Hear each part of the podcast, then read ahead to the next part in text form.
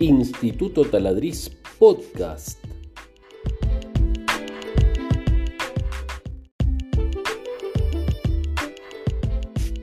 Bienvenidas, bienvenidos a todos. Bueno, acá estamos. Eh, un gusto saludarlos. Espero que estén muy bien. Vamos a estar eliminando algunas cositas. A ver, ahí vamos. Bueno, eh, somos algunos, somos varios, por suerte. Qué bueno, qué bueno, qué lindo. Bueno, la idea es eh, aprovechar este tiempito. ¿eh? Agua, siempre a mano. Me pueden escribir por el chat. Se tienen que loguear, entiendo, para escribirme. Esta charla va a quedar grabada después. Eh, igual tenemos una sorpresa para las personas que se queden en vivo hasta el final, sobre todo. Sobre todo los que estén en vivo, los que lo vean después bueno, también van a poder, ¿cómo va? Ahí me están saludando. Bueno, un saludo para todos. Em, también lo van a poder ver, pero no van a tener esta sorpresa tan agradable, entiendo, que puede llegar a ser para el que le interese particularmente esto. ¿Se ve bien? ¿Se escucha bien? Coméntenme por favor, entiendo que sí. Si no, me estarían diciendo algunas cosas. Eh, buenas tardes, ahí cómo va. Bueno, Espero que todos estén muy bien. Vamos a ir comenzando. Así aprovechamos bien el tiempo. A las 8, mi idea es que sea de una hora esta capacitación. Así que discúlpenme si miro de vez en cuando para allá porque estoy viendo el chat y lo tengo allá el chat, ¿sí? Eh, bueno, entonces como les decía, la idea es aprovechar lo mejor que podamos este, este rato para, eh, bueno, brindarles esta capacitación. Me presento, soy Sergio Taladriz, casi todos me deben conocer, algunos no, porque invitamos por, varios, por varias fuentes. Soy farmacéutico, soy el director, fundador del Instituto Taladriz, dictamos una serie de cursos relacionados con la salud, auxiliar de farmacia, secretariado médico en este caso, cuidador de personas, de niños, de mayores, eh, y también algunos otros cursos. Y tenemos en carpeta varios cursos más, pero somos muy detallistas y tardamos mucho tiempo en ir sacándolos. ¿eh? No, no lo podemos hacer como, como chorizo, así una cosa rápida. Pero bueno, ahí está pasando una ambulancia, no sé si la escuchan, pero bueno, ahí está pasando. Eh, vamos a, comenzar entonces con esta capacitación. Les cuento, este es un curso introductorio. Este es un curso introductorio que eh, es arancelado a través de Instituto Taladriz, es un curso introductorio que cuenta eh, un pantallazo de lo que vemos en el curso completo, pero tiene también información útil, no es simplemente una publicidad del curso completo, tiene realmente información útil. Así que bueno, eh, decidimos hacer unas charlas con, con esto y directamente brindarlo a quien le interese y bueno, este, y, acá estamos, ¿sí?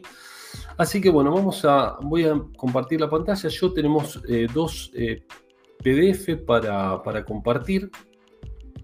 Eh, entonces les voy a compartir el primero. Empezamos con este, con este PDF donde les recomiendo que pongan el celular en horizontal. si estamos así no van a ver mucho, pero voy a tratar de estar este, más, más chiquitito, más chiquitito que no sé cómo era ahora. Ah, ahí está. Bueno, vamos conociendo la aplicación. Bueno, eh, entonces así pueden ir viendo también lo que está escrito. Yo les voy contando sobre, sobre el, material que está escrito y voy a ir agregando cosas. Bueno, comencemos. Si me quieren hacer preguntas, me las hacen por el chat. ¿sí? Sobre todo por ahí al final nos quedamos un ratito contestando preguntas. Bueno, curso introductorio de secretariado médico. Entonces, vamos con esta primera parte. Este curso es solamente una introducción, como bien lo dice su, nombre, al curso completo de secretariado médico. Es importante destacar que los cursos de capacitación profesional, como este y otros que dictamos, dependen de cada institución y no hay un temario uniforme. Entonces, no es lo mismo decir, yo estudié en instituto, no sé, Pepinito, que yo estudié en otra institución de eh, mayor prestigio, mayor calidad, mayor, ¿sí? Si bien los dos pueden decir, bueno, acá yo soy secretario médico, acá también soy secretario médico. Entonces, no es lo mismo. Solamente eh, el Instituto Taladri se destaca claramente por su extensión. Es muy importante ver el temario. Esto se los doy como consejo para cualquier curso que vayan a hacer. ¿eh? Miren el temario, miren el temario. Después hay que ver si cumplen. Eso por otro lado, porque por ahí mienten hasta con el temario. Pero miren el temario, miren las cosas que van a dar y después este, verifiquen con, opiniones si realmente lo que, dicen que van a dar lo, han dado efectivamente o no. Bueno, el Instituto de la se destaca claramente mm, por otros, por la extensión de su temario, la facilidad de los conceptos a la hora de explicar incluso temas complejos. Solamente hablaremos de algunos puntos mínimos de lo que se desarrolla en profundidad en el curso de secretariado médico. Nos parece una importante pincelada esto que vamos a hablar. Eh, cada clase del curso tiene una extensión similar a lo que es esta guía completa, digamos, 6, 7 carillas, ¿sí? Em, y em, tiene muchísima, muchísima información concreta, datos importantes, explicaciones detalladas, gráficos ilustrativos y muchísima información. Además, el curso se dicta utilizando el método Taladriz. No solamente se basa en apuntes, sino además en clases en video, especialmente diseñadas mí, hola, ¿cómo les va? Y el equipo docente, que está ahí siempre colaborando, siempre aportando, siempre aportando nuevas ideas, siempre pensando en los estudiantes, a ver qué les puede venir mejor, cómo pueden entender mejor este tema. Siempre estamos poniéndonos en el lugar del otro. Y ahí ya tiro la primera palabra que tiene que ver con eh, la calidad, que vamos a ir más adelante.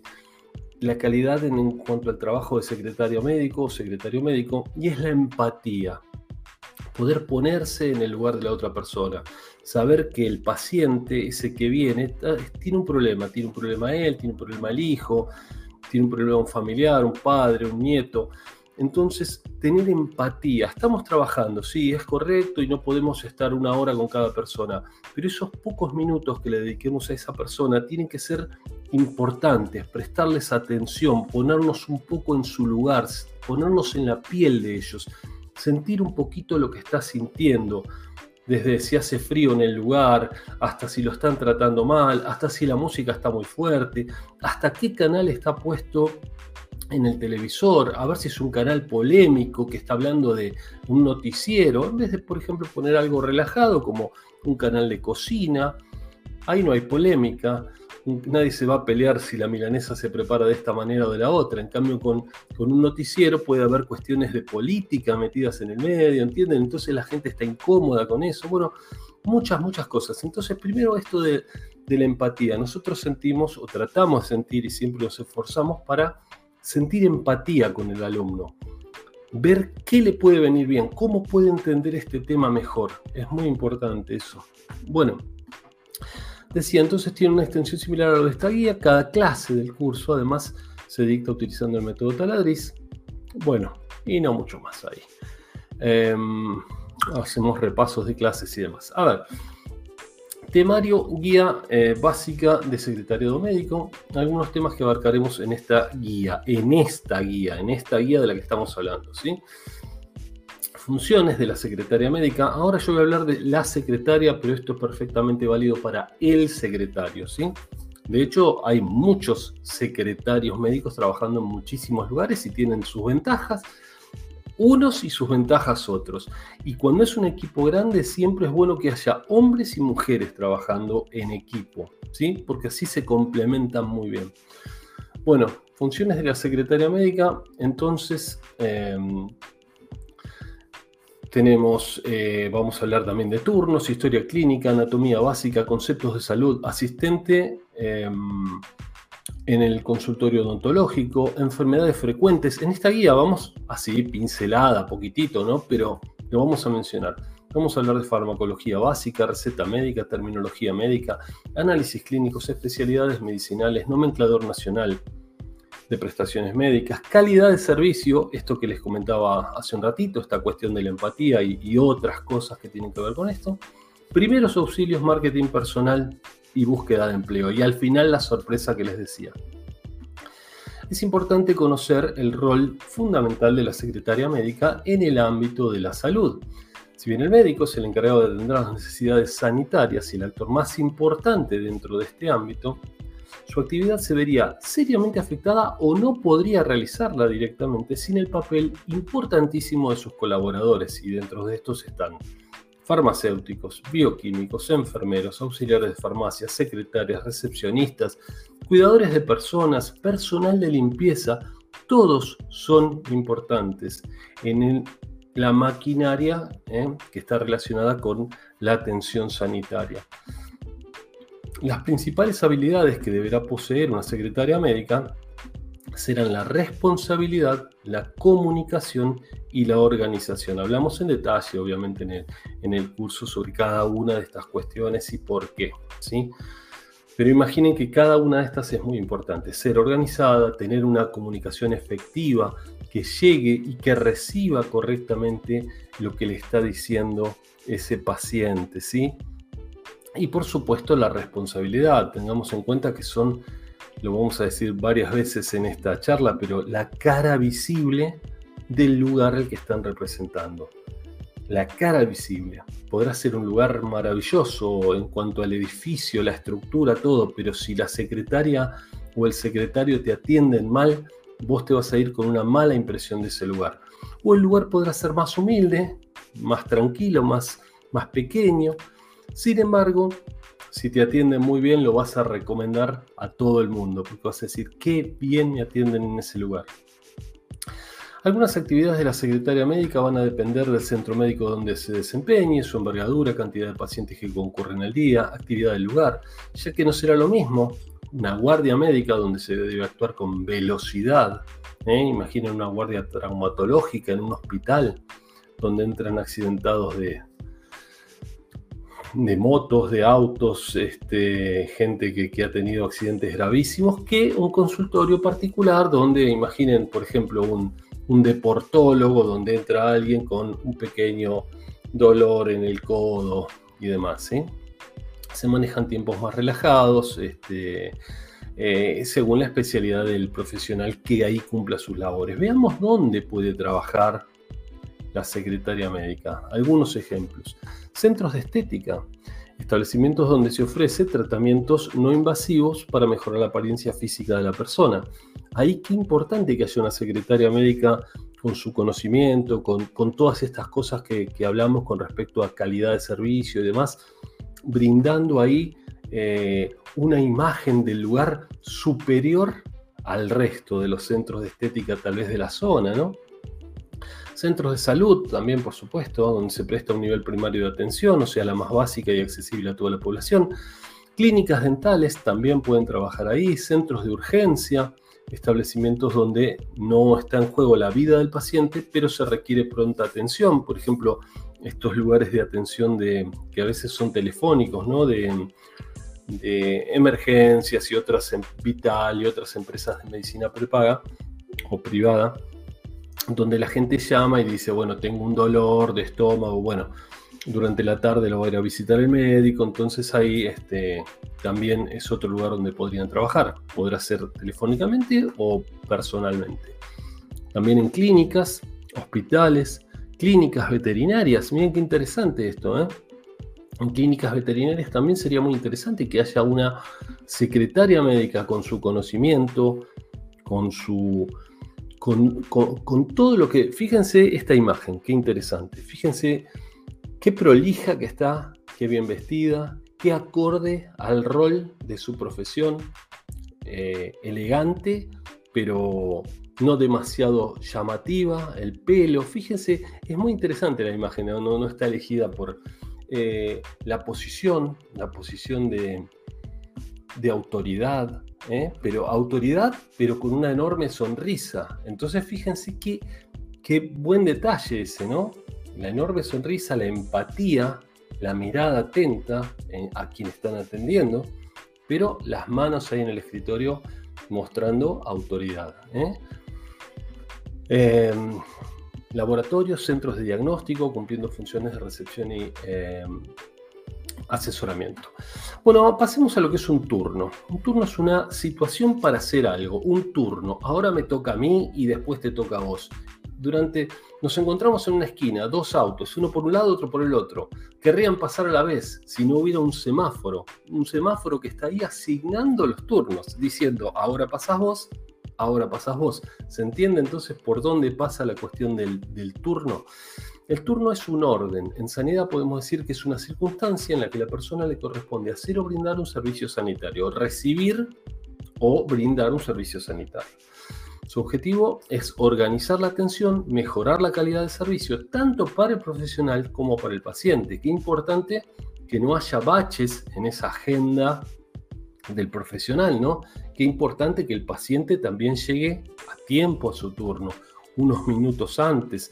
Qué importante que el médico no tenga a las personas colgadas este, dos horas ahí para atenderlo. Bueno, Qué importante entonces el manejo de turnos, el manejo de agenda, es otro de los temas muy, muy importantes que vemos en el curso. Historia clínica de un paciente. Bueno, acá el origen de la historia clínica data de hace unos 5.000 años. Estamos hablando de la época de los antiguos egipcios. y Ellos llamaban Sunu a las personas que eran como una especie de médico, sacerdote y mago de esa época. Em, y ya están los primeros registros de lo que es una historia clínica en esa época.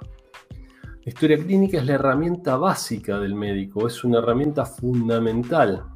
En eso se va a apoyar.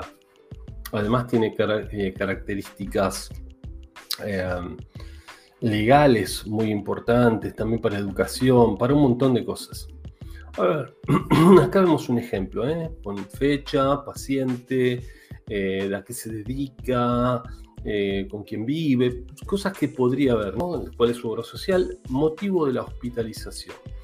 Mal control en este caso de su diabetes mellitus. La diabetes, la famosa diabetes. Existen dos tipos de diabetes, la diabetes mellitus y la diabetes insípida. La diabetes insípida es muy rara y cuando hablamos de diabetes siempre estamos hablando, si no lo aclaramos, de diabetes mellitus. la que se relaciona con el exceso de azúcar en, sangre. Bueno, anamnesis o interrogatorio previo, la paciente es portadora de diabetes mellitus, controlada con régimen alimenticio que sigue de forma irregular e hipoglucemiantes orales. Es un ejemplo esto que estamos dando, ¿sí? Em, es cortito y seguimos con otra cosa, pero, pero fíjense qué interesante cómo, cómo se maneja así este, un pantallazo de una historia clínica. Desde hace uno dos, eh, o dos meses o tres meses presenta polidipsia, poliuria y polifagia y ha bajado de peso. Bueno, estas tres P son las características de la diabetes. Polidipsia porque bebe mucho, polifagia porque come mucho, poliuria porque orina mucho. ¿sí? Todos estos términos y otros términos relacionados con la medicina también los vemos en el curso. Las veces que se ha controlado la glucemia, sus valores fueron superiores a 200 miligramos por decilitro. Eso es muchísimo. El valor máximo debería ser 110 en ayunas. ¿sí? Eh, ya lo vamos a ver también en esta, en esta charla. Em, hace 48 horas comenzó a notar un aumento eh, en el número de micciones y un marcado olor de la, de la orina. Las micciones es la, cantidad de veces que fue al. Hace 48 horas, bueno, decía esto. Además, tiene un fuerte dolor en la región eh, lumbar derecha y supone que ha tenido fiebre pero no la registró. Eso es un pequeño fragmento de una historia clínica, en el curso desarrollamos, bueno, qué es lo que le está pasando. En realidad lo que le está pasando a esta persona es que no está controlando correctamente su, diabetes, no estaba tomando los medicamentos, no está respetando el régimen eh, nutricional y bueno, eh, una, una, serie de cosas que están trayéndole problemas nuevamente, ¿sí? Además estaba con una infección urinaria. Bueno, eh, en otra de las clases hablamos de nociones de anatomía y hablaremos de lo que es la célula, brevemente, ¿no? La unidad fundamental de todo ser vivo, cada célula. Acuérdense que a las 8 espero terminar y hay una sorpresa al final. Bueno, em, cada célula está viva eh, y todas trabajan en conjunto eh, en la formación de un ser vivo. Las células trabajan de forma coordinada, excepto por ejemplo cuando hay un cáncer. En un cáncer hay un crecimiento desmedido de algunas células que no tienen una función específica. Son, son células mutantes, células que han, que han mutado, que han sufrido una mutación. Esta mutación puede ser producto de múltiples causas. Algunas la radiación del sol, otras el nefasto hábito de fumar, eh, obesidad también, muchas, ¿sí? genética. Bueno, cuando mutan se empiezan a multiplicar y forman lo que se llaman tumores. Eh, ahí tenemos los tumores malignos y los tumores benignos. Bueno, ahí hablando un poquito de cáncer, me voy un poquito, me voy un poquito de tema, pero un segundito. Entonces tenemos los tumores benignos que pueden ser extirpados y no queda nada, se sacó y no hay más. O los malignos que se ramifican, que, se, que viajan por el cuerpo, algunas células por la sangre y forman nuevos tumores en muchos lugares. Entonces es mucho más complejo tratarlos. ¿sí? Bueno, em, decíamos algunos ejemplos de células, eh, glóbulos rojos, blancos, células musculares, nerviosas y muchísimas otras. Tejido orgánico está formado por una agrupación de células similares con una función propia. Vuelvo a decirles, les recomiendo que pongan el celular, si lo están viendo en un celular, en horizontal, así pueden mirar mejor eh, el, PDF que está atrás. Eh, está formado por una agrupación de células similares con una función propia. Existen cuatro tipos básicos en los, en los seres vivos de tejidos. ¿sí? El epitelial, conectivo o conjuntivo, muscular y nervioso. El epitelial, epi, es por encima de, ¿sí? Entonces el epitelial es el que, la piel, ¿sí? Lo que nos recubre, cobertura, protección externa o interna. Conectivo conjuntivo, tejido de sostén, sirve para unir tejidos, otros tejidos, tejido muscular es contráctil, ¿eh? lo que tiene la, la musculatura los músculos justamente es que se pueden contraer. Entonces al contraerse de forma coordinada podemos lograr movimientos este, increíbles que han tomado millones de años de evolución para poder hacerlo, ¿sí? como, como el trabajo de, las manos. Esto es realmente muy, muy complejo. Nos damos cuenta cuando funciona mal, lo valioso, lo importante que es. ¿eh? Como, como nuestra salud, nos damos cuenta de lo valiosa que es cuando la perdemos. Cuando la tenemos muchas veces no la apreciamos. Voy a agregar un, pequeño comentario acá. Hace recientemente falleció un, un, cantante de, cumbia, eh, muy triste, ¿no? Muy joven, 25 años, pero em, tenemos que ser responsables de nuestra salud todos fuimos más o menos jóvenes, más o menos hicimos cosas diferentes y, un poco más arriesgados y pensar que la vida, bueno, es infinita y nunca se termina y no nos va a pasar nunca nada, pero tenemos que tener presente que una desgracia, lo dije en un, pequeño video que subí en una red social, una desgracia es salir con un niño que le caiga una bala en la cabeza, hay un, hay un, hay un desgraciado por otro lado disparando al aire, un inconsciente, un enfermo. Eso es una desgracia, pero lo otro es una consecuencia. Si vos andás en una moto sin casco a 140 km por hora colgando la moto, y es muy probable que tengas un accidente y ese accidente sea fatal. Lo mismo si andás en un auto a alta velocidad y sin cinturón de seguridad. Y lo mismo si no te cuidas en cuanto a tu salud. Entonces, seamos responsables, cuidemos nuestra salud, que es muy, muy valiosa, lo más valioso que tenemos. ¿sí? Cerré eso y seguimos con tejido nervioso, el que está formado por neuronas que permiten transportar información eh, en forma de impulsos nerviosos eléctricos de las terminales nerviosas hacia los músculos o vísceras. Y acá tenemos algunos ejemplos de desde lo más pequeño a más grande, ¿no? Átomos, células, tejidos, eh, distintos tipos de tejidos. Fíjense, hay una cebolla y hay tejido vaginal que está formado por diferentes tipos de células. Pasemos a una definición muy importante que es la definición de homeostasis. Es el, conjunto de fenómenos que permite mantener el equilibrio interno de los seres vivos independientemente de las condiciones del entorno. Mientras estas condiciones se mantengan controladas y dentro de ciertos límites, las células funcionan de forma correcta y eficaz.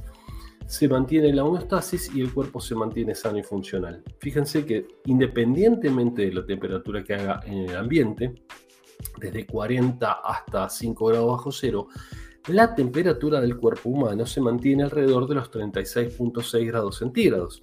Eso es porque la homeostasis, el conjunto de mecanismos, está funcionando correctamente. De hecho, hay muchos factores, el pH de la sangre, o sea, la acidez de la sangre, montones de factores.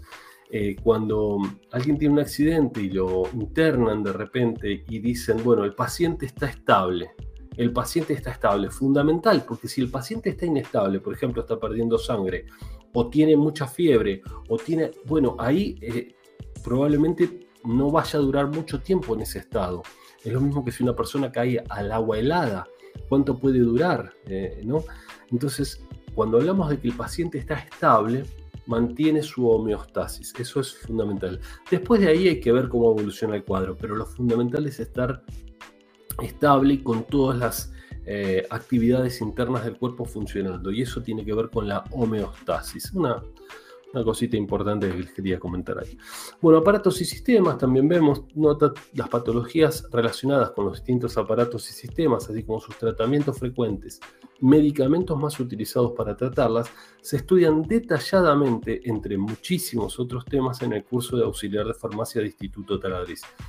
Pero tratamos, vieron como las películas de Tarantino que se supone que están todas en la misma época, o los de Avengers o o las de superhéroes, tratamos de, ya que vamos a hablar de patologías en este curso de secretariado médico, particularmente en esta introducción, pero en el curso en general, usamos las mismas que usamos en eh, auxiliar de farmacia. Entonces, bueno, se ven en detalle en el otro curso, inclusive en qué consisten y cómo se tratan desde el punto de vista de los fármacos, qué fármacos, qué medicamentos se utilizan.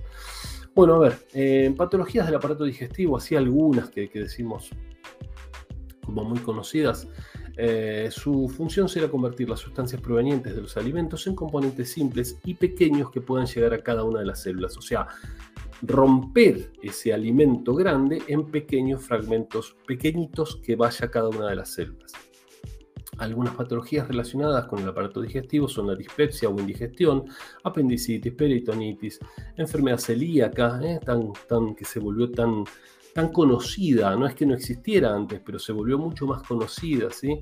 enfermedad celíaca, o sea, la relacionada con la intolerancia al gluten, estreñimiento, dificultad para evacuar, obstrucción intestinal, diarrea, parasitosis, hemorroides, vómitos, hepatitis, acidez. En cuanto al aparato respiratorio, las que mencionamos en el secretariado médico y también hablamos con mucho más detalle en auxiliar farmacia, pero también se ven un poco ahí como, como mencionadas, porque son muy conocidas fundamentalmente. Eh, para, mm, fundamentalmente el aparato respiratorio, su, eh, función es eh, obtener oxígeno del, del aire para poder producir energía en nuestro cuerpo mediante un proceso que se llama respiración celular, que, tiene que ver con las mitocondrias. Bueno, les voy tirando alguna, alguna cosita así, seguramente muchos se lo, saben de la escuela y demás. Algunas patologías relacionadas con, con, el sistema respiratorio son la tos, bronquitis o inflamación de los bronquios, bronquitis, EPOC o enfermedad pulmonar obstructiva crónica, enfisema, neumonía, tan lamentablemente famosa se volvió con el tema de la COVID, ¿no? La neumonía, esto de la neumonía bilateral cuando afectaba los dos pulmones y, y, bueno, lo, grave que puede llegar a ser, ¿no? Porque uno respira, pero ese oxígeno no llega a la sangre. El, eh, interior del pulmón está cubierto de líquido, que es eh, uno de los problemas principales entre otros que tiene la COVID-19, que producía esta tormenta de citoquinas que decían de esta reacción inflamatoria exagerada, se llenaban los pulmones de líquido, entonces respiramos y ese, oxígeno no llega a la sangre, por eso la importancia del oxímetro, ¿eh? que antes no, prácticamente, a menos que seas enfermero personal de salud, no se utilizaba, no se conocía, y hoy hasta pulseras como este, de este tipo, este, vienen con, oxímetro. Bueno, eh, tuberculosis, resfrío, gripes, anginas tanto bacterianas como virales. Eh, mi intención es terminar a las 8, como les, como les dije antes, por una cuestión de, que quiero cumplir eh, más o menos con el, tiempo pactado, ¿sí? podríamos hablar horas y horas y horas de este tema. Igual les digo, si se quieren quedar ahí un rato después, hacerme algunas preguntas, con todo gusto. Bueno, eh, si quieren ir tomando alguna nota o algo, vayan haciéndolo porque después seguramente se van a olvidar. Em, Si no, les pasamos el WhatsApp del instituto y ahí tienen, nos pueden escribir y no hay ningún problema. Sistema circulatorio es el encargado de distribuir eh, por todo el organismo la sangre, la cual contiene oxígeno y nutrientes que son esenciales para que las células sigan vivas. Y otra función muy importante que tiene es la de mantener el calor en todo el cuerpo también, ¿eh? que muchas veces no se nombra eso. Algunas patologías relacionadas con el sistema circulatorio son la, anemia, falta de, hierro leucemia, taquicardia o aumento de la frecuencia cardíaca, insuficiencia coronaria, IAM o infarto agudo de miocardio, arteriosclerosis, aumento del colesterol en sangre o hipercolesterolemia, varices, hipertensión arterial o aumento de la presión arterial. Pasemos rápidamente al aparato reproductor femenino. Su función es la de producir óvulos y alojar el embrión hasta el momento del parto. Está formado por dos ovarios, y un útero o matriz donde se va a alojar ese óvulo fecundado que después dará lugar a un ser vivo. Algunas patologías relacionadas con el aparato reproductor femenino son la menorrea o falta de menstruación, donde primero hay que sospechar que puede tratarse de un embarazo y después hay que, hay que, hay que ir descartando en caso de que no sea un embarazo, puede ser estrés, puede ser muchísimas cosas infecciones vaginales, tumores, embarazo ectópico, ectópico, ectos cuando está fuera de, ¿eh? ectópico fuera de lugar, entonces el embarazo en este caso se produce en las trompas de falopio en vez de producirse en el, en el útero, donde la cavidad está preparada para que haya un embarazo ahí. Un embarazo ectópico no es viable, hay que sacarlo sí o sí, porque la madre podría morir si ese feto sigue creciendo y, no va a poder eh, llegar a término, porque no está preparado ese, esa trompa de falopio para poder alojar este, un, feto, ¿sí? Pasa a veces, lo habrán escuchado tal vez embarazo ectópico, a veces pasa también en, las veterinarias con, con, perritas, perritos, a veces lo, capaz que lo escucharon por ahí. Em, se queda vaginal, amenaza de aborto, algunas patologías. ¿sí? Bueno, pasemos ahora rápidamente a la definición. Saben que creo que no vamos a llegar así. Lamentablemente no voy a poder cumplir con esto de las 8. Tal vez hice de entrada ahí unos minutos de más. Bueno, eso es la experiencia. La próxima lo voy a hacer mejor. Tampoco quiero correr y que no se entienda nada porque me parece que no tiene sentido, ya que estamos acá, el que pueda... Pero bueno, yo digo porque voy calculando el tiempo y, nos falta, nos falta un ratito. Me parece que que vamos a estar un poquito más de una hora. Les digo, una hora veinte tal vez. Bueno, definición de salud y enfermedad. La salud eh, es el estado en el que un ser orgánico ejerce con normalidad todas sus funciones. Es fundamental destacar el papel de la prevención para tener una salud adecuada. O sea, la medicina preventiva es la mejor medicina, se dijo hasta el cansancio. Eh, no dejes, no vayas al médico cuando ya estás enfermo, no vayas al médico cuando ya eh, tu enfermedad avanzó, porque después hay poco por hacer. Entonces, la idea es tratar de ir y hacer los chequeos preventivos. Sé que con, con la pandemia se complicó todo y se atrasó todo, pero es muy, muy importante que nos hagamos los chequeos anuales, regulares eh, de sangre, placa de tórax. Bueno, los médicos este, ya, les van a decir qué les tienen que hacer. Si tienen patologías previas, bueno, entonces tratársela, a ver.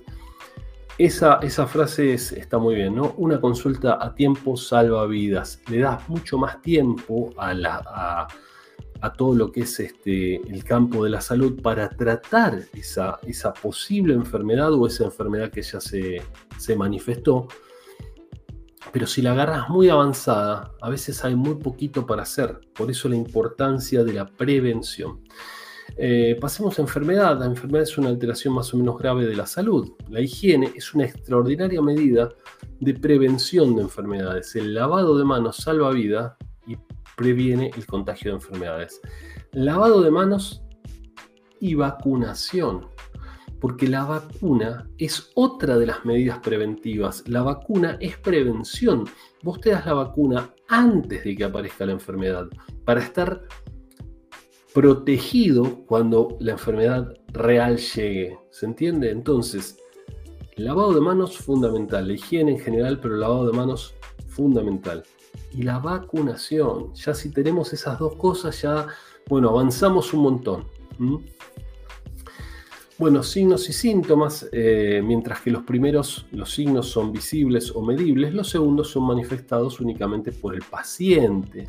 Ambos tienen eh, importancia para establecer un, diagnóstico, pero los más, los que no se pueden mentir, digamos, los que no se pueden inventar, son los signos. Por ejemplo, si yo digo que estoy mareado, yo puedo estar inventando eso, o me duele la cabeza, me quiero ir a mi casa y me quiero ir de mi trabajo. Bueno, yo lo puedo, o podría llegar a estar eh, inventando eso, ¿no? Capaz que realmente no, no, no me duele la cabeza. Por eso estamos hablando de que eso es un síntoma. Refiere el paciente, el paciente dice me duele tal cosa pero tal vez es cierto, tal vez no. Me pica, me duele, eh, tengo ganas de vomitar. Bueno, ahora, si vomito, o si tengo un sangrado, o si tengo eh, algún tipo de inflamación o, eh, erupción en la piel, bueno, esos son signos, ¿sí? La temperatura también es un signo porque yo puedo medirla, entonces yo puedo ver creo que tengo fiebre. A ver, tomo la temperatura. No, no tengo fiebre. O sea, las dos cosas son importantes, pero digamos que con el, con el tema del signo no puedo mentir, ¿sí? Bueno, problemas menores, algunas, algunas patologías relacionadas con problemas menores, entonces, eh, a ver, acidez estomacal, hablamos, estas son algunas de las que mencionamos, por supuesto. Eh, se manifiesta como una sensación de ardor en la parte alta del estómago, muchas veces con el reflujo, el sabor amargo en la boca, se suelen tratar con antiácidos. Hay mucho abuso también de antiácidos. No hay que tomar, en general no hay que tomar ningún eh, medicamento que, no sea estrictamente necesario. ¿eh? Hay que tratar de evitar esta toma de medicamentos porque sí o por las dudas. Si nos ponemos a mirar la televisión, y los programas así de, la tarde fundamentalmente o de la noche también. Bueno, eh, compra esto porque a partir de los 40 el cartílago y después de los 80, no, de los 50 el calcio y, y el desatanudos y la crema esta. Y la verdad que querés salir a la farmacia y a tomar todo y todos los medicamentos tienen sus problemas, todos los medicamentos tienen sus contraindicaciones. Los medicamentos son maravillosos, son fantásticos, bien utilizados usados solo cuando es necesario. ¿sí? Bueno, eh, por ejemplo, del omeprazol, de la ranitidina, de los antiácidos, hay un abuso terrible, hay un abuso tremendo. ¿eh? Y ni hablar de lo que viene más abajo, que estoy viendo un poquito ahí de los antibióticos, o me pareció ver antibióticos. Bueno, resfrío, otra de las patologías menores que, que hablamos, patología muy común, sobre todo en invierno, provocada por, por un virus provocada por un virus, no por el frío. ¿eh? El frío genera las condiciones, pero el que, el que te produce el resfrío es el virus, no es el frío. No salgas desabrigado porque te vas a enfermar. Eh, no es así, no es el frío lo que te va a enfermar. Es que vas a generar las condiciones adecuadas para que el virus te ataque. Eh, ventilar la casa es fundamental en verano y en invierno. También en invierno es importante capaz que sobre todo el invierno, muy importante ventilar, ¿eh? ventilar los ambientes, porque si no se acumulan virus y, otros agentes tóxicos o, noxas. Bueno, el ambiente frío y la baja de las defensas favorece la infección con el virus. Se manifiesta mal estado general, fiebre baja, dolor de cabeza, garganta, mucha mucosidad. Consultorio odontológico es un, en un consultorio odontológico trabajan distintos profesionales de la odontología, personal perdón, asistente o auxiliar, los que utilizan diferentes equipos dentales, instrumental odontológico y materiales dentales, entre muchos otros. Hacemos un breve comentario en nuestro curso de lo que es el trabajo en el consultorio odontológico. De hecho, para trabajar en un consultorio odontológico dentro del consultorio, se requiere ser asistente dental. Es otra cosa eso, eso es una preparación mucho más técnica. Pero sí nos parece importante comentar y por lo menos tener idea. Porque en el consultorio odontológico tenemos la parte de la recepción, digamos, donde ahí sí hay una secretaria médica, un secretario médico. Después tenemos el, el quirófano, iba a decir, porque realmente es como un quirófano, la parte de eh, donde atienden a los pacientes, ¿sí? Em, y ahí debe trabajar un personal capacitado, ¿eh? mm, que tiene que saber muy bien lo que hace, tiene que saber, por ejemplo, bastante sobre esterilización, porque todo lo que se utiliza y entra en la boca de los distintos pacientes, después hay que esterilizarlo para que cuando venga otro paciente no le podamos contagiar alguna, alguna enfermedad, ¿sí? Em, Saben que estoy pensando, porque estamos terminando esta primera parte recién y casi estamos en una hora. Y yo estoy pensando, díganme ahí en el chat qué quieren hacer, si quieren que sigamos adelante o quieren dejar la segunda parte para, para otra charla. Ahí lo, dejo ahí al, al, debate público, ahí la gente opina, a ver, pueden opinar, que para mí es un gusto escucharlos.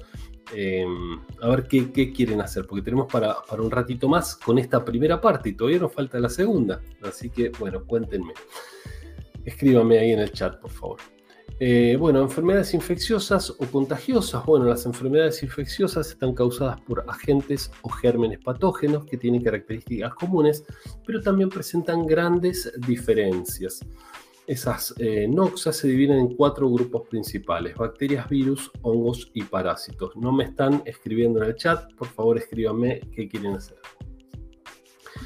Eh, entonces, bacterias, virus, hongos y parásitos son las principales noxas, los principales agentes causantes de enfermedades. En cuanto a vacuna, la palabra viene de vaca, pues a partir de las vacas se obtuvieron las primeras inmunizaciones, ahí se hablaba de de la viruela vacuna, la viruela de la vaca, y que si vos tenías viruela vacuna, después cuando venía la viruela real ya no te afectaba, ¿sí? Porque ya estabas protegido. Em, entonces decía, se produce la vacuna se produce en general, depende del tipo de vacuna. Ahora salieron vacunas nuevas con vectores virales y, material genético, pero en general em, se producen, a ver, ¿Qué me dicen acá? Ok. Que siga la charla, me dicen ahí la mayoría, me están diciendo, díganme los demás también, por favor. Entonces, eh, decía que mm, las primeras se obtuvieron a partir, Edward Jenner las obtuvo médico rural inglés, las obtuvo a partir de las vacas. Y entonces se producen, se producen con gérmenes atenuados eh, las clásicas, repito, las vacunas clásicas, es como darse una pequeña dosis de enfermedad. Por eso, tanto con las clásicas como con las nuevas, es muy importante estar sano a la hora de vacunarse. No tener fiebre, en ningún caso, nunca vacunarse con fiebre, porque en general podemos pensar que cuando yo me voy a vacunar, me estoy dando una pequeña dosis de enfermedad. Si yo estoy enfermo, y aparte sumo esa pequeña dosis de enfermedad, bueno, realmente puede ser muy malo. ¿eh? Puedo enfermarme. Entonces yo a la hora de vacunarme debería estar sano. Bueno, está interesante, me dicen entonces que, continúe. Bueno, voy a, voy a seguir entonces.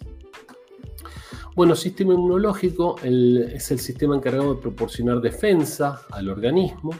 Está compuesto de células, tejidos, órganos que trabajan coordinadamente para esta función. Dentro de estos podemos destacar los glóbulos blancos, cuya eh, están presentes en la sangre, los ganglios linfáticos con, cuya función es principalmente defensiva. Nosotros tenemos el sistema circulatorio además tenemos el sistema linfático, ¿sí? donde circula la linfa. Es, todo un tema muy interesante eso, y, es, y donde hay de tanto en tanto ganglios linfáticos, que vienen a ser como una especie de estación depuradora, estación limpiadora, donde, em, donde tenemos esta cuestión de la linfa. Bueno, acá, ahí estamos en, el final, así que de esta primera parte, entonces voy a aprovechar y voy a cambiar esto.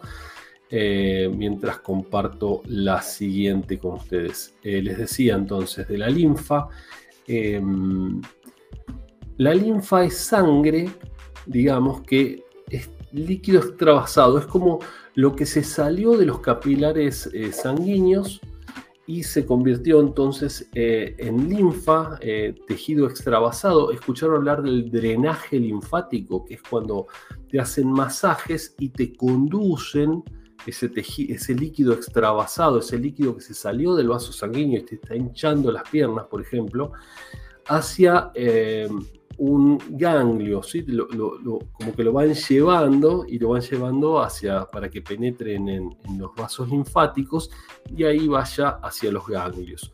A veces están inflamados los ganglios por, no sé, por ejemplo, nos damos una vacuna, como hay una reacción ahí que el cuerpo se está defendiendo, se inflaman los ganglios, es, normal.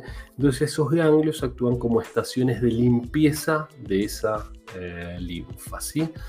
Vamos a, a, compartir entonces eh, esta segunda parte de... Eh, el curso introductorio de secretariado médico, saben que al final les dejo ahí una sorpresita para la gente que está en vivo, la gente que lo está viendo en YouTube. También eh, está bueno lo que van a ver, pero eh, el beneficio, digamos, va a ser para la gente que, está viendo que está viendo el vivo, ¿sí? Porque va a durar poquito tiempo. Bueno, enfermedades infecciosas eh, perdón, no infecciosas, ¿se acuerdan que recién estuvimos viendo las enfermedades contagiosas o infecciosas?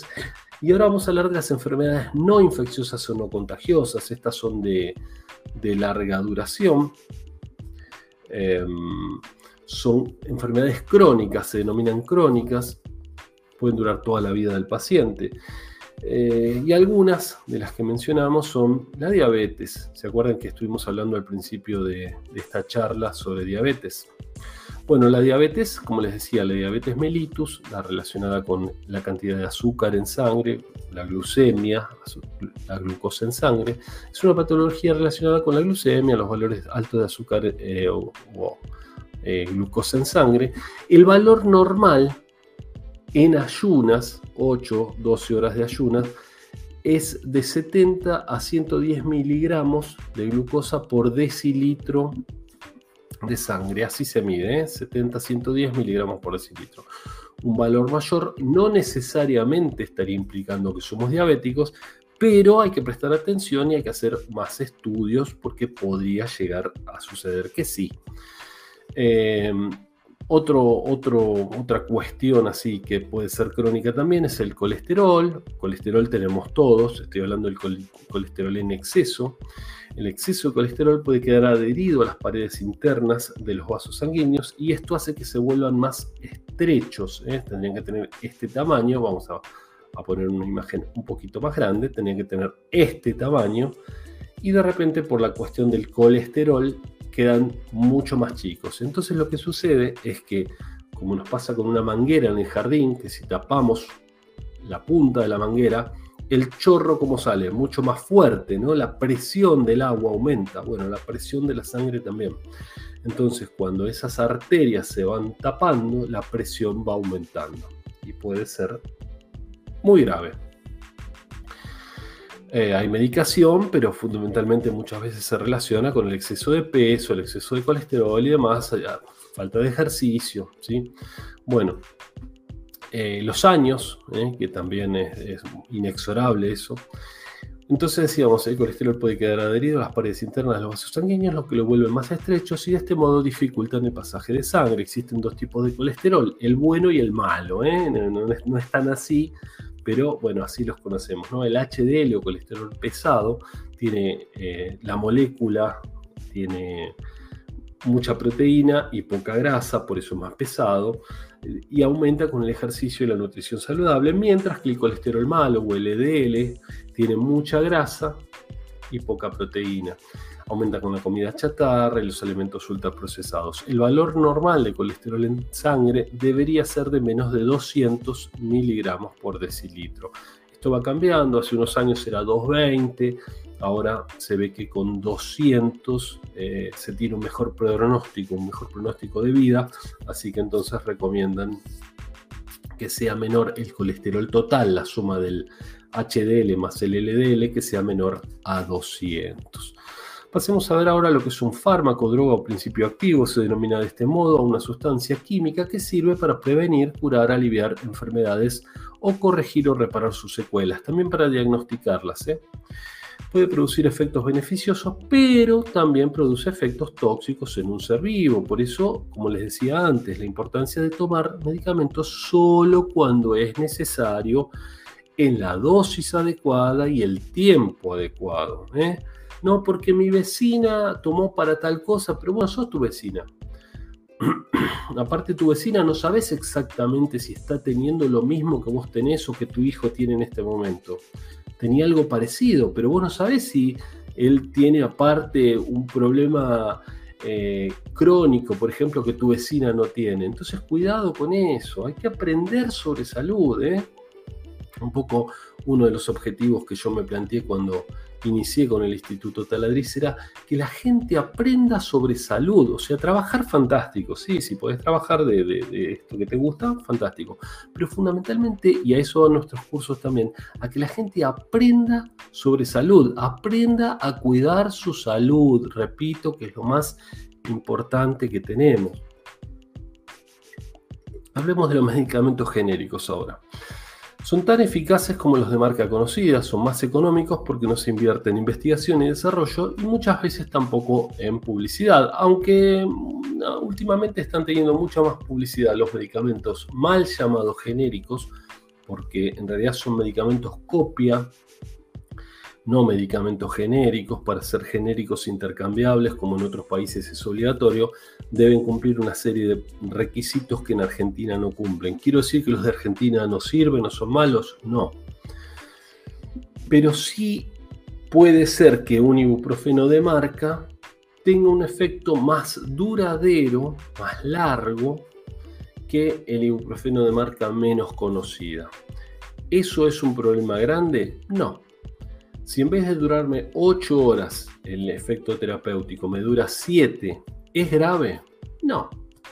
No, porque es un analgésico simplemente. Entonces, si en vez de tener que tomarlo a las 8 horas, lo tengo que tomar de vuelta a las 7, y bueno, pero si lo estoy pagando la mitad, ¿me conviene o no me conviene? Por supuesto que sí. Entonces, por otro lado, les digo, si estuvieron internados o tuvieron algún paciente, un familiar internado, en cualquier lugar, clínica, sanatorio, hospital, donde los trataron les dieron medicamentos genéricos. ¿Y por qué? Porque la ley lo permite. Y entonces, ¿para qué va ese lugar a gastar más en un medicamento de marca conocida si podrían darle un genérico?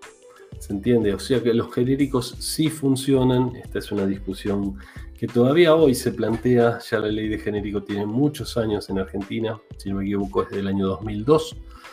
Han pasado 20 años de esa ley, increíble cómo pasa el tiempo, pero bueno, este, todavía aún hoy nos planteamos si el genérico sirve, si el genérico no sirve, si los genéricos sirven, los genéricos se usan, los genéricos salvan vidas también, los genéricos han permitido el acceso eh, de medicamentos a gente que muchas veces directamente no, no podía este, acceder a un medicamento. ¿sí? Me ha pasado en la farmacia que venían, yo trabajaba en farmacia en esa época, y, y preguntaban el precio de un medicamento, se daban vuelta y se iban. Y eso no es normal en una farmacia, porque puede pasarte si trabajas en un local de ropa, que alguien te pregunta cuánto vale esa camisa, ah, bueno, gracias, después vuelvo, pero en la farmacia la gente... Eh, no entra a preguntar el precio y se va. Si realmente sucede eso es porque no tiene para poder comprarlo, no es que se va a buscar este otro color, ¿se entiende? Y bueno, eh, antes de la ley de genérico, lamentablemente, y con la crisis de 2001 sucedía eso. Pero bueno, eh, bienvenida a esta ley. En todo el mundo se empezó a hacer, hubo mucho lobby por parte de los laboratorios y demás para que no salga, salió igual.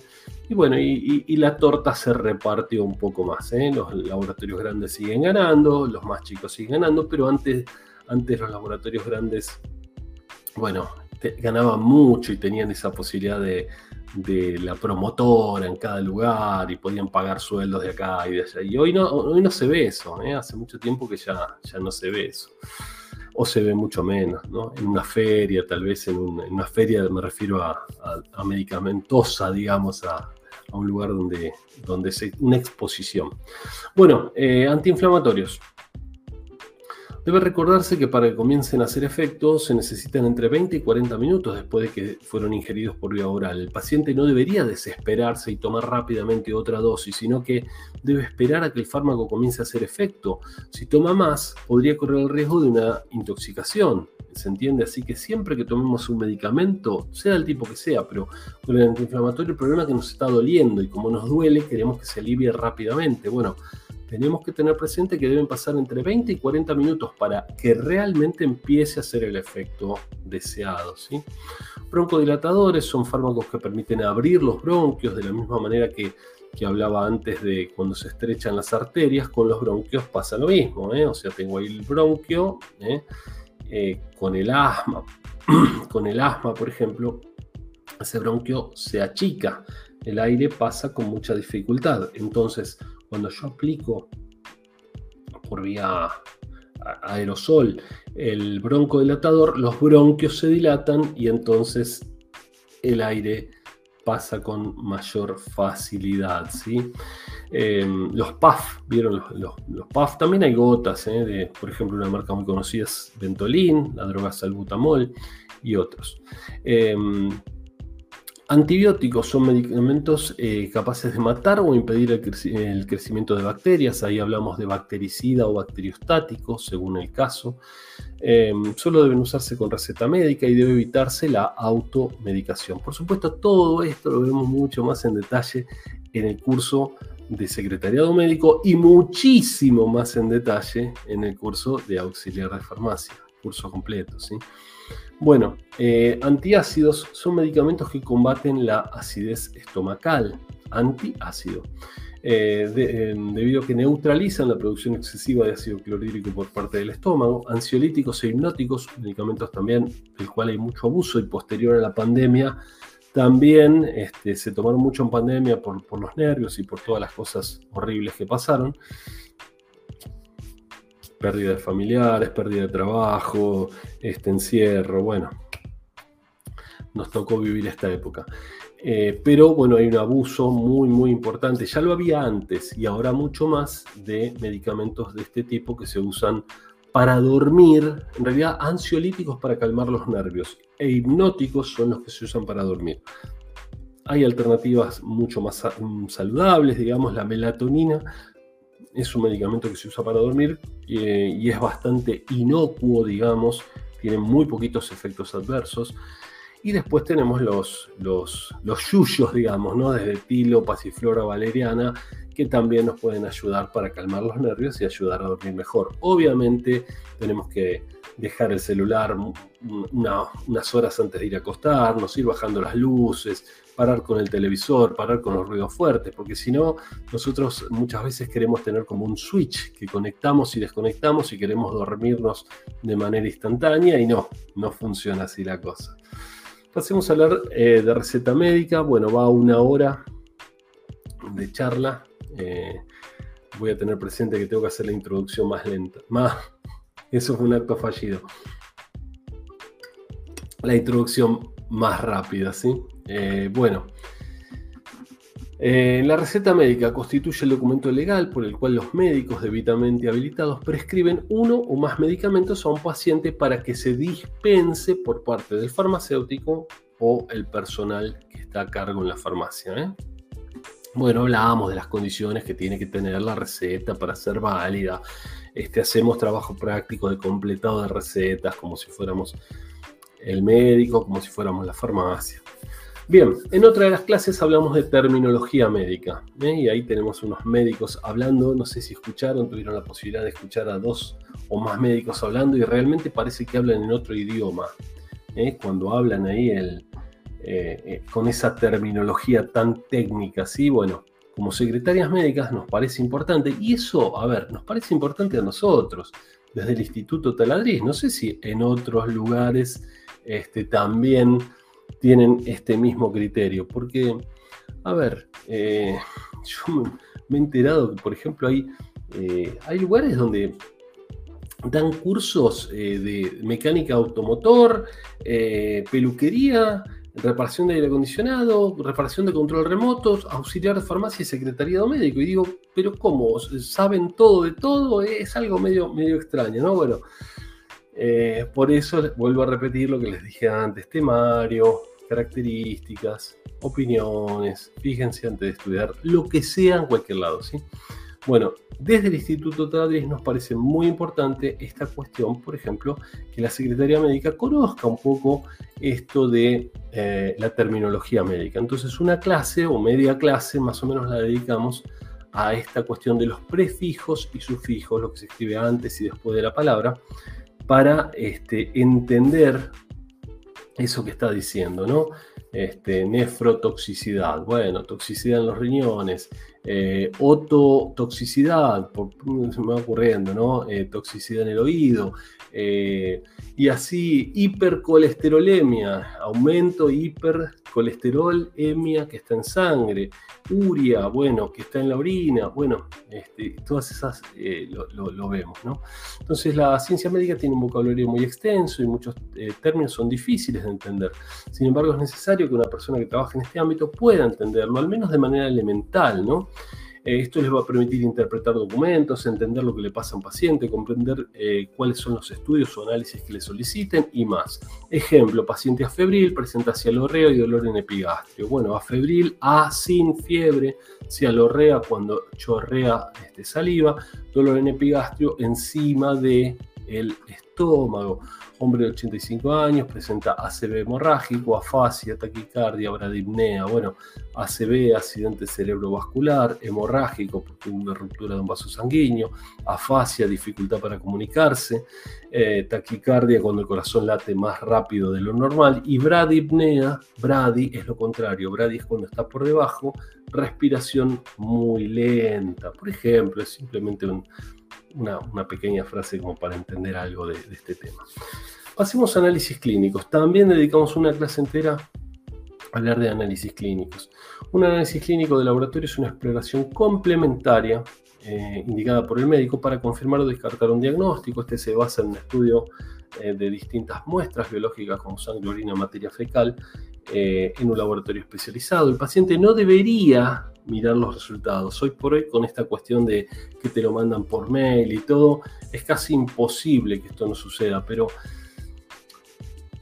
no debería tratar de interpretarlo al menos, ¿eh? porque puede pasar que llegue a una conclusión errónea, que vea que hay algo que da positivo, pero en realidad por su condición eh, no pasa nada, no hay problema, entonces debería tratar de no mirarlos y mucho menos interpretar el paciente lo que son los... Eh, análisis clínicos.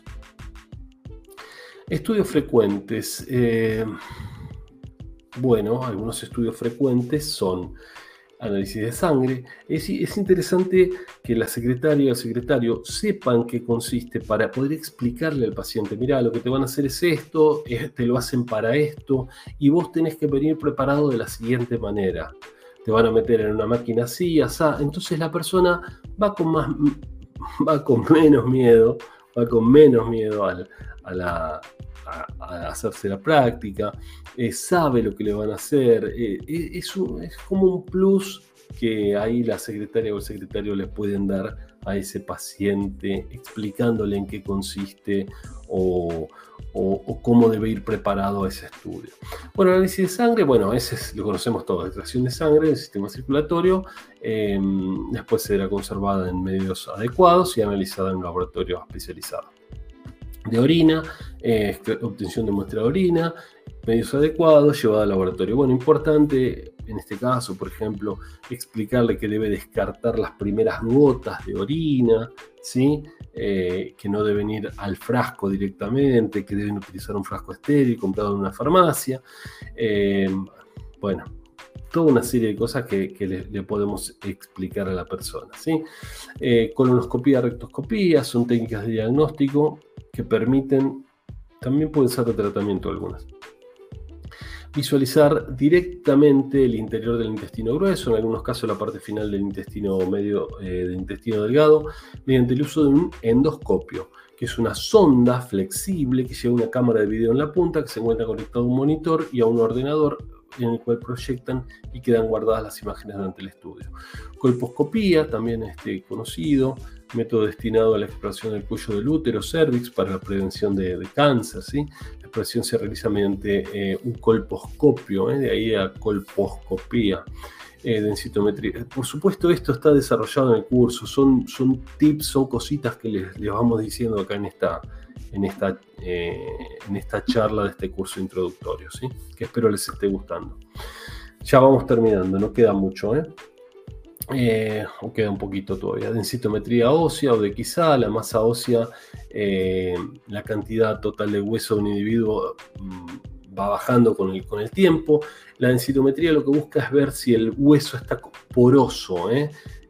Vieron la osteoporosis, bueno, es una enfermedad que quiere decir hueso poroso. Con la densitometría yo puedo ver la densidad que tiene ese hueso. Si por dentro está como medio hueco, el, ¿cuál es el problema? Si está medio hueco por dentro, en cualquier momento se parte, en cualquier momento se fractura, ¿sí? Entonces yo debo eh, tratar de evitar que esa enfermedad siga avanzando, por lo menos a veces no se puede parar, ¿sí? porque con la edad eh, va avanzando, pero por lo menos ralentizarla, volverla ese avance lo más lento posible. Ecografía hueco es un procedimiento diagnóstico no invasivo que utiliza ultrasonido para crear imágenes bidimensionales o tridimensionales. Fondo de ojo, técnica indolora que proporciona información sobre la alteración de la retina, el nervio óptico y los vasos sanguíneos. Por ejemplo, en este caso, muy importante decirle a la persona que vaya acompañado por otro, porque probablemente cuando salga no vea nada o vea muy mal, y si se tiene que ir solo puede ser peligroso mamografía o radiografía de mama, se realiza mediante un aparato de rayos X que se conoce con el nombre de mamógrafo, se utiliza para el diagnóstico precoz y la prevención de tumores en la glándula mamaria. La mamografía es una radiografía especializada en senos, una, es, es, de mucha calidad, por eso se presionan las mamas para que eh, la imagen sea de la mayor calidad posible, ¿sí? para ver en detalle. Papa Nicolau consiste en la recogida y estudio de células procedentes de la superficie del epitelio que recubre la porción más externa y estrecha del útero, conocida como eh, cuello o cervix. Acuérdense que al final tengo una sorpresita para la gente que estuvo presente en este vivo, ¿sí? Bien, eh, especialistas médicos ordenados alfabéticamente. Un médico especialista es aquel que posee eh, una especialización en el diagnóstico o tratamiento de algunas enfermedades y es el experto en determinado aparato, sistema u órgano del cuerpo humano. Y algunos ejemplos pueden ser cardiólogo, conocemos, especialista en corazón, gastroenterólogo, aparato digestivo, hepatólogo, especialista en hígado, nefrólogo, especialista en riñones, neumonólogo, especialista en aparato respiratorio, pediatra, especialista en tratamiento de los niños, urólogo, bueno, diagnostica y trata las condiciones del tracto urinario y próstata en el hombre, la mujer sería la ginecóloga, también podría tener la, que se ocupa del aparato reproductor femenino, bueno, vemos muchos más, y esto es importante porque a veces puede venir, trabajar en una clínica y, no sé, le preguntan, quiero un médico para mi marido, para, no sé, los huesos. Bueno, saber que lo tenemos que este, mandar al traumatólogo. Parece básico, pero es importante conocerlo. No dedicamos una clase a esto, pero un pedacito sí, para que tengan un panorama completo ¿sí? de las tareas de la secretaria médica, para que después, por más que no tengan experiencia, pero van a trabajar y tienen la base teórica más que mínima, diría yo, para poder desempeñarse con eficacia en el lugar donde, donde puedan trabajar. Ya sea, como vimos al principio, clínica, eh, sanatorio, em, consultorio privado, etc. Bien, código ATC. Código ATC de clasificación de medicamentos un sistema que se utiliza para, este, fundamentalmente para facturar medicamentos, se utiliza para identificar y para poder facturar. Este curso que dictamos de secretariado médico no es un curso de facturación. Vemos un poquitito de facturación en alguna clase, en la clase 9, piensen que son 12 clases. Vamos a hacer un curso de facturación, ya lo tenemos preparado, pero este es un curso de secretaria médica, ¿eh? con un amplio... Eh, antibiótico sería de amplio espectro, ¿sí? O de espectro reducido de amplio espectro. Bueno, este sería de amplio espectro relacionado con la salud. Lo de facturación es algo muy puntual que si bien tiene un interesante campo laboral, es algo muy muy puntual y de hecho lo vamos a incorporar pronto. Bueno, nomenclador de prestaciones eh, médicas se utiliza para facturar prestaciones médicas, las cuales se dividen en honorarios del profesional y costos de material o mantenimiento por aparatología. O sea, tenemos esas dos partes, ¿eh? lo que se le paga al profesional por honorarios y el desgaste, digamos, de los aparatos utilizados o los papeles o las cintas reactivas o lo que sea. Cada una de las prácticas tiene un código único, por ejemplo, ecografía tiroidea será 1810010. Eh, Esto es en todos lados así. Ecografía completa de abdomen tiene otro código y consulta tiene otro código.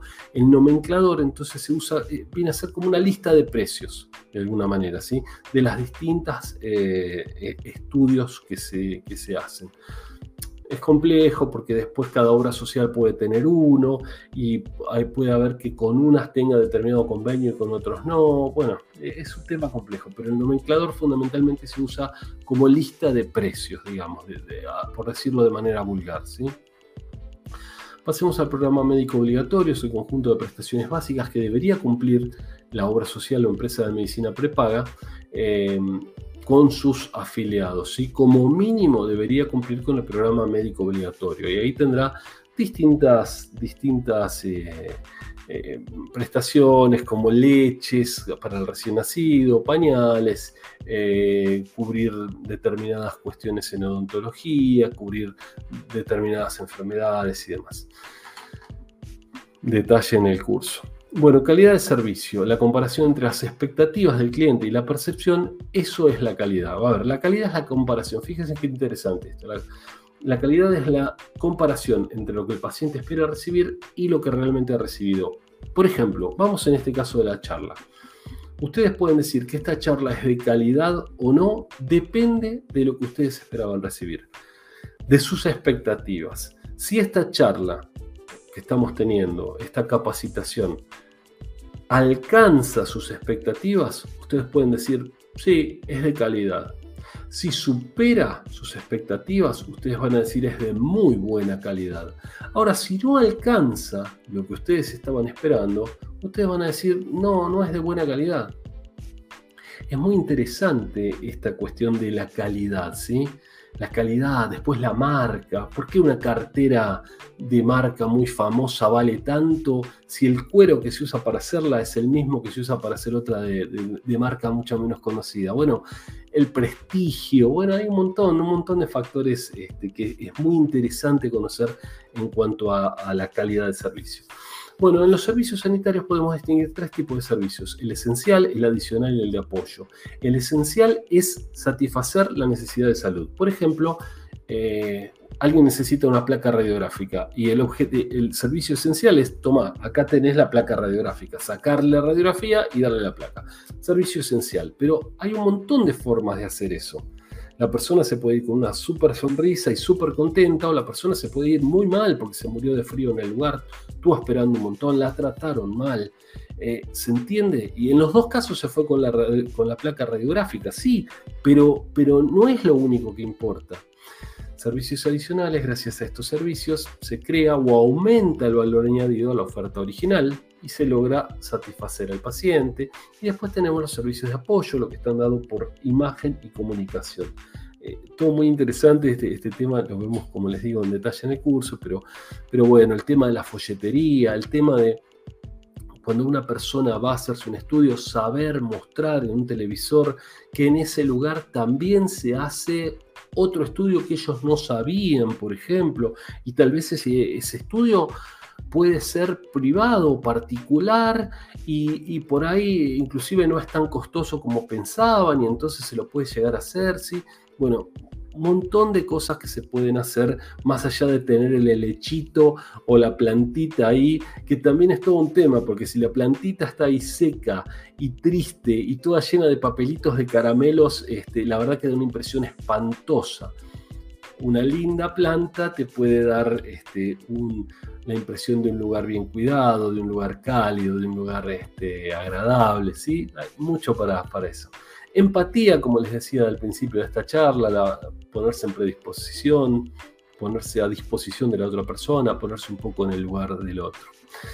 Pasemos a hablar de atención telefónica. Un punto clave para tener en cuenta es que tanto una mala atención personal como una mala atención telefónica son realmente graves las dos. O sea, no es que es importante la atención personalizada ahí en el lugar y la atención telefónica hay que dejarla de lado, no es tan importante. No, las dos son fundamentales y más ahora que cada vez hay más servicios remotos, ¿sí?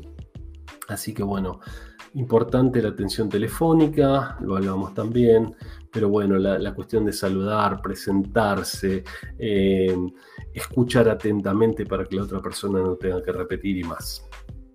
Pasemos a hablar del manejo de quejas, otro tema crítico, muy, muy importante.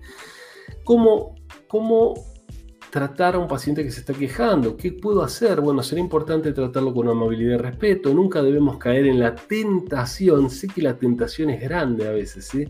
de discutir o tratar de imponer nuestra razón, aunque la tengamos. ¿eh? Porque nosotros estamos completamente seguros que tenemos razón de repente porque lo hacemos todos los días ese trabajo. Y no tenemos que caer en la tentación de este, ponernos a la altura de la persona, de levantar la voz, si, si alguien te viene gritando y vos le hablas bajo, va a ser difícil que te pueda seguir gritando todo el tiempo. Va a gritar un poco más y después se va calmando. Y si vos lo tratás bien y le decís, yo te entiendo, a mí me gustaría poder hacer algo o voy a tratar de hacer tal cosa, no prometer en vano, ¿eh? si realmente lo van a tratar de hacer. Bueno, hay mucho para hacer en cuanto al manejo de quejas. Debemos hacer que se sienta escuchado. Primero, la persona que se queja quiere que lo escuchen y después hacer lo que podamos para solucionarle el problema, si podemos. Si no, por lo menos, ¿no les pasó algunas vez que, que, por ejemplo, ustedes ven a alguien que trató de ayudarlos, pero bueno, finalmente no se dio? Pero ustedes se dieron cuenta que realmente trató y se van conformes, porque, bueno, la verdad que la chica, el muchacho, eh, yo vi que hizo todo lo posible, pero no, no se podía porque el médico ya se había ido o lo que sea, pero no les pasa eso, que realmente, bueno, no, igual te agradezco, está bien, igual te agradezco, igual te agradezco, pero distinto a no, el doctor no está, no, el doctor se retiró, ah, y vos decís, pero ¿cómo? Si me dijo hasta ahora, y bueno, y ahí este va subiendo el nivel de estrés. Entonces es importante la cuestión esta del manejo de queja. Bueno, primeros auxilios. En todos los cursos que dictamos eh, tratamos de incluir una clase que hable de primeros auxilios. ¿sí?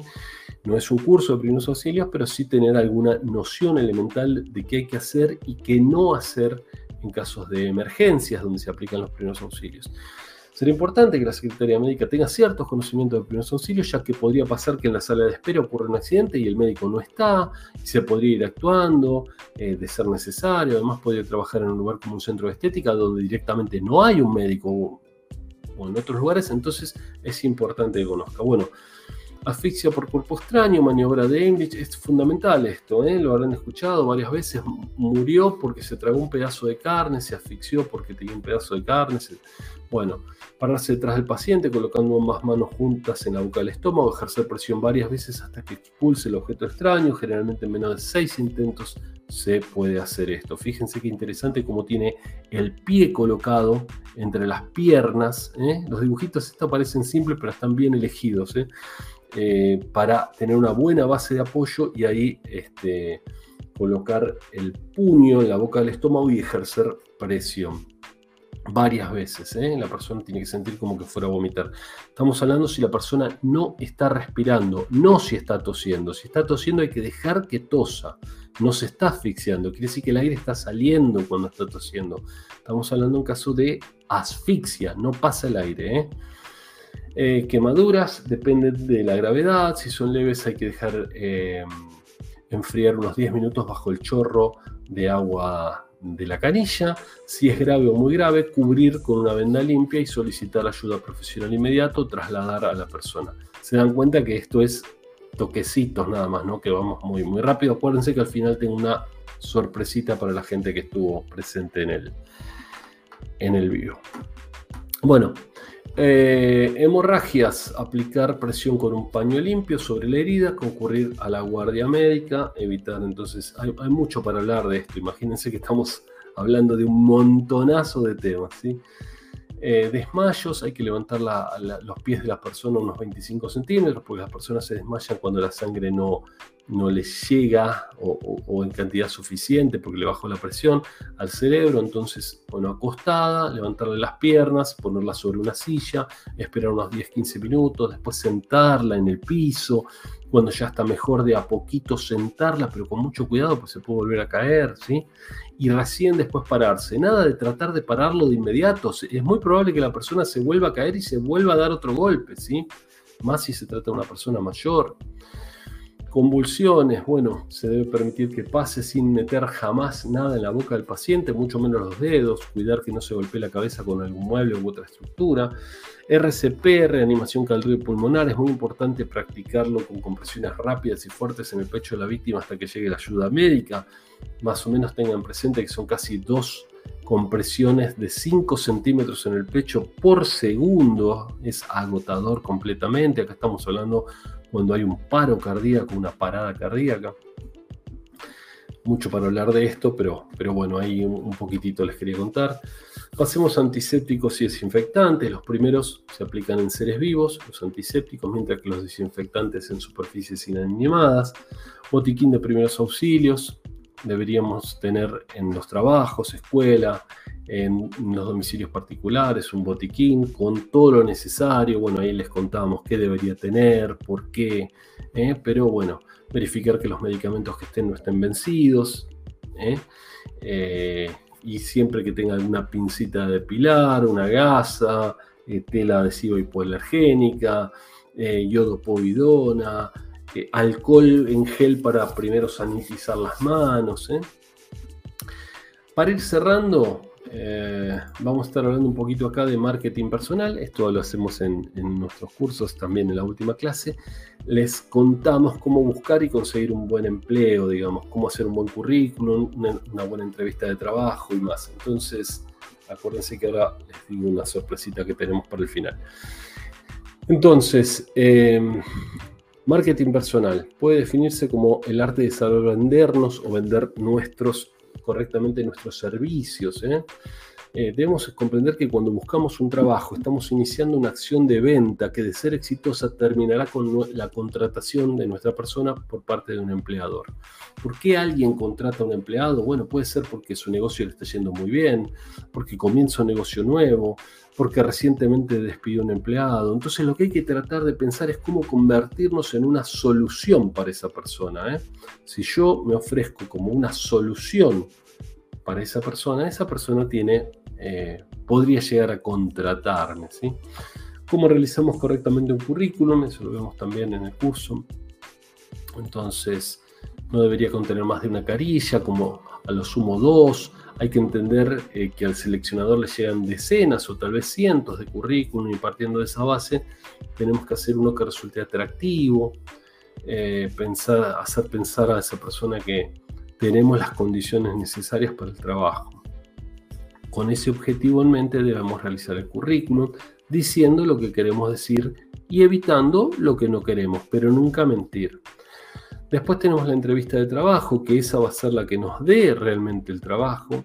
Y hay que entender que la persona que tenemos delante, el entrevistador, no es un monstruo, sino que quiere conocernos, saber de nosotros, para ver si podemos encajar en el perfil que están buscando.